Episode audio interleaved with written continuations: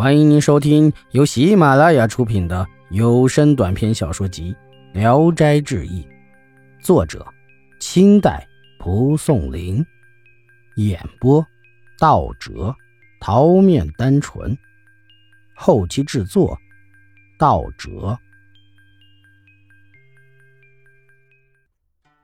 赵东楼气愤难忍，但又无可奈何。有一天，正巧保姆外出。丫头就从窗内招呼赵东楼说：“妓院哪有什么真情？他们所爱的不过是钱罢了。您再恋恋不舍，就要遭殃了。”赵东楼害怕起来，这才如梦初醒。临行前，偷着去和丫头告别。丫头就把一封信交给他，托他转给王文。赵东楼就这样回了家，说着，把信掏出来交给王文。信上说。听说姿儿已经回到您身边了，我的苦难，东楼君自会向您详细说明。前世作孽，又何话说？我身陷忧事之中，暗无天日，终日鞭打，皮开肉绽，疼痛难忍，饥饿又如同油煎一般，挨过一天，似经一年。您如不忘在汉口时雪夜夫妻拥抱取暖的情景，希望能和姿儿商量。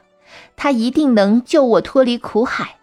老母阿姐虽然残忍，总是骨肉之亲。您可嘱咐姿儿不要伤害他们的性命，这是我的愿望。王文读了信，禁不住失声痛哭起来，拿出些散碎银子赠给赵东楼，送他回家。这时王姿已经十八岁了。王文把前因后果一说，又给他看了母亲的信。王资顿时就气得两眼圆睁，当天就启程去燕都。一到那里，就打听吴家保姆的住处。那里门前车水马龙，王资直闯而进。妮子呢，正陪着一个湖广商人饮酒，抬头望见是王资，吓得立刻就变了脸色。王资扑过去杀了他，宾客都吓坏了，以为来了强盗。一看妮子的尸首已经变成了狐狸，王姿抡刀继续往里闯。吴老婆子正在厨房里催女婢做羹汤，王姿刚闯到门口，老婆子忽然就不见了。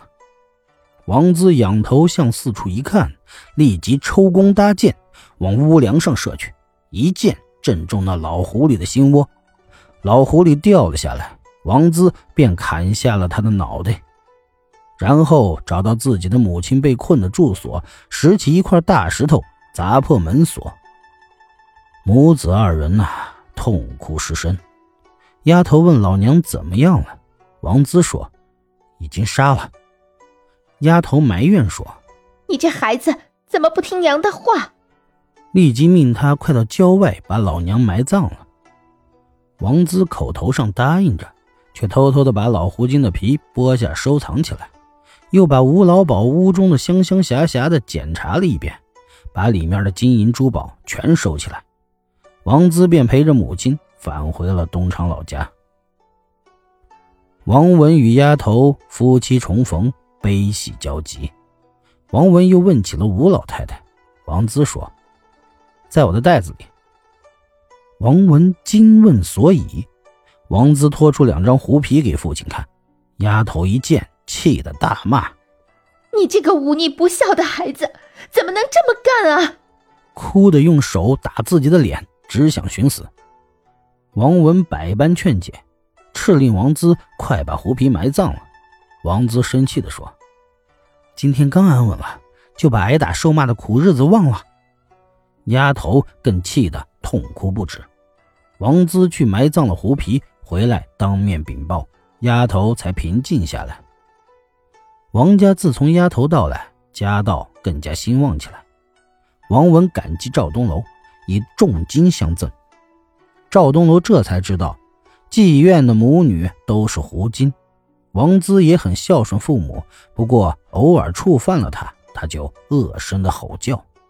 丫头就对王文说：“这孩子长着傲筋，如若不给他拔掉，他到头来终会暴躁杀人，弄得倾家荡产。”于是，趁夜里王姿熟睡时，把他的手足捆起来。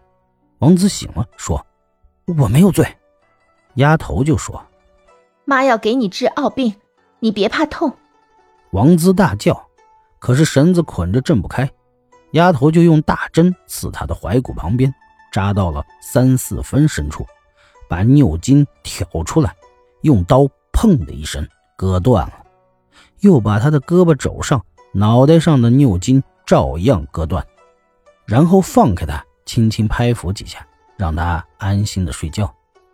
第二天早晨，王姿跑到父母跟前问安，哭着说：“儿昨天夜里回想以前做的事儿，简直不像人干的。”父母高兴极了，从此王姿就温和的像个女孩，村中老幼都夸奖她。易史是说，妓女都是狐狸。没有想到狐狸又有做妓女的，至于狐狸而做老鸨，就简直真是禽兽了。这种人伤天害理，有什么奇怪的呢？至于丫头历经万千磨难，至死也没有别的想法，这是人类也难以做到的，却在狐狸身上得到了。唐太宗说魏征更多妩媚，对于丫头，我也这样说。本集演播到此结束，谢谢大家的收听。喜欢请点赞、评论、订阅一下。